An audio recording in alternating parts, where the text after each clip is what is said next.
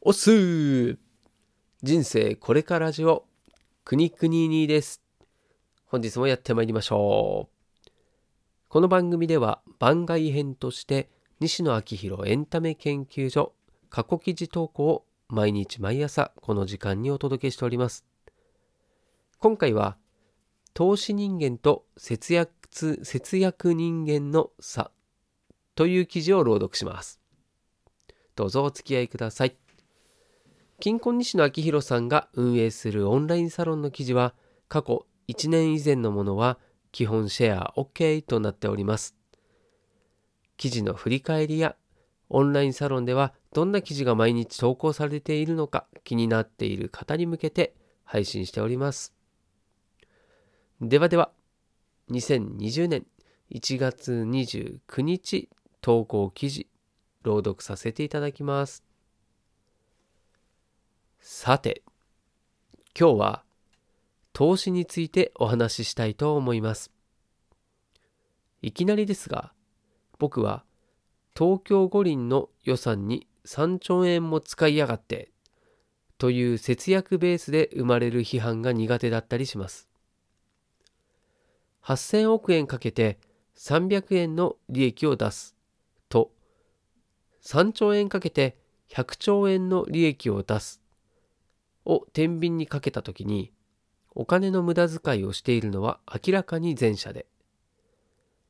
議論すべきはどれだけ使うのかではなくてどれだけの利益を生むのかだってばよ。突然のナルト。こうして文章で説明するとそりゃそうだよねとなる話だと思うんですが僕がいるエンターメンエンターテイメントの業界の人たちを見ると結構節約ベースで動いていてここにコストをかけたら後で回収できんじゃんと投資ベースで考える活動をしている人が少なかったりします。これにはいくつか原因があって一つ確かなことは投資力は投資をしなくちゃ身につかないという点が挙げられると思います。投資力はセンスというよりもここにかけたらシンプルに損をこくんだなとかここにかけたら後で回収できるんだなといった経験の積み重ねで早いうちにその経験を積んだ投資人間とそうでない節約人間の差は時間の経過とともに開いていきます。ただそんなこと言われても節約志向が板についてしまっている人はどこから投資の訓練を始めたらいいかわからないと思います。そういう方から相談を受けたときは、一旦一旦自分が提供しているサービスを無料で提供して、じゃあどこで回収するかを想像してみてと言ったりしたりしています。自分のサービスを無料にしたらどうなるのか。具体例として分かりやすいのは、煙突町のプペルプペですね。説明するまでもありませんが、本は読者に本を買ってもらうことで回収しています。ところが、煙突町のプペルは、ネットで無料で最後まで読むことができます。かっこ当時は随分批判されたよ。作家からすると、まずは印税収入を諦めた状態ですね。僕の絵本は分業制によって多額の制作費をかけているので、その収入だけを切り取ると大赤字です。ところが、ところが過去、今朝のボイシーでも話しましたが、無料公開で作品の認知が広がると、グッズ展開、展開 VR 展開、美術館展開、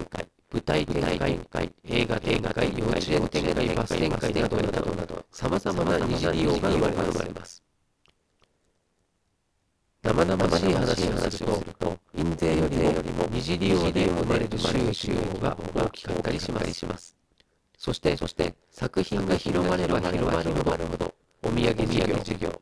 ギフト需要が生まれて、ついにはついにはフィリピンに子供たち供たちに絵本3000冊を送りたいみたいな企画が立ち上がります。フィリピンの子供たちは絵本、絵本煙突町のプペルを買っていませんが、絵本、絵本、煙突町のノベルが売れているわけですね。結果的に、このタイミングで印税収入が発生している。かっこかちょっとややこしいこと言ってる。先ほども申し上げましたが、僕の絵本は一冊作るのに、多額の制作費、かっこ2000万から2500万円がかかっていて、この制作費を印税以外で捻出するために、絵本の絵が、絵画、絵画、かっこ一枚絵として売れるように、文章ページとイラストページをきちんきちんと分けるようにしたり、完成したものは売れないから、完成させるまでの過程を売ろうとなって、オンラインサロンの立ち上げにつながったりします。これらの二次利用や新しいビジネスモデルは、まずは絵本を無料にした、かっこ投資したことで生まれたわけですね。無料にすると決めたことで、生まれてきたアイデアが山のようにあるという話です。印税に頼っていたら、光る日本店やギフトなどの発想が出てこなかったっす。回収するアイデアがあったから、無料にしたわけではなくて、無料にしたことで回収するアイデアを思いつかないといけなかから、回収するアイデアが出てきたわけですね。投資は、まず、まず、投資をしてみるということが重要なので、一度、一度、ご自身のサービスを無料で提供したらどうなるかという思考事項をしてみてください。思わぬ乗り出し物が出てくると思います。ちなみに、僕の友人は、去年、タクシーを無料にしてました。現場からは以上です。えー、だってばよの、ナルト語が出てきましたね。ロードロードでございます。と言いながらでも噛んでいますけど、申し訳ございません。この記事で言う多くの人が投資ベースで考えていないっていうのは事実ですよね。僕もそうです。お金の使い方がわからなかったというよりは、まあ、教わってもいないし、疑いもしてなかったですね。お金を使って物を買うという価値観でずっと来ているものですから、まあ、その考え方を急に変えるのは難しかったりしますね。だからこう今の今の記事を読んでいるも、まあ、それをそれを理解はするなるほどなるほど。とは思うんですけどじゃそれをそれを実際に自分でやってみてくださいってなった時のできるできるというとそこはね頭じゃ頭じゃ思いつかないつかないんですよね。なのでどうするどうするかったらまあ、答えを答えを記事に記事でも言ってくれてるんですけど、自分自分で実際に投資してみろしてみろと。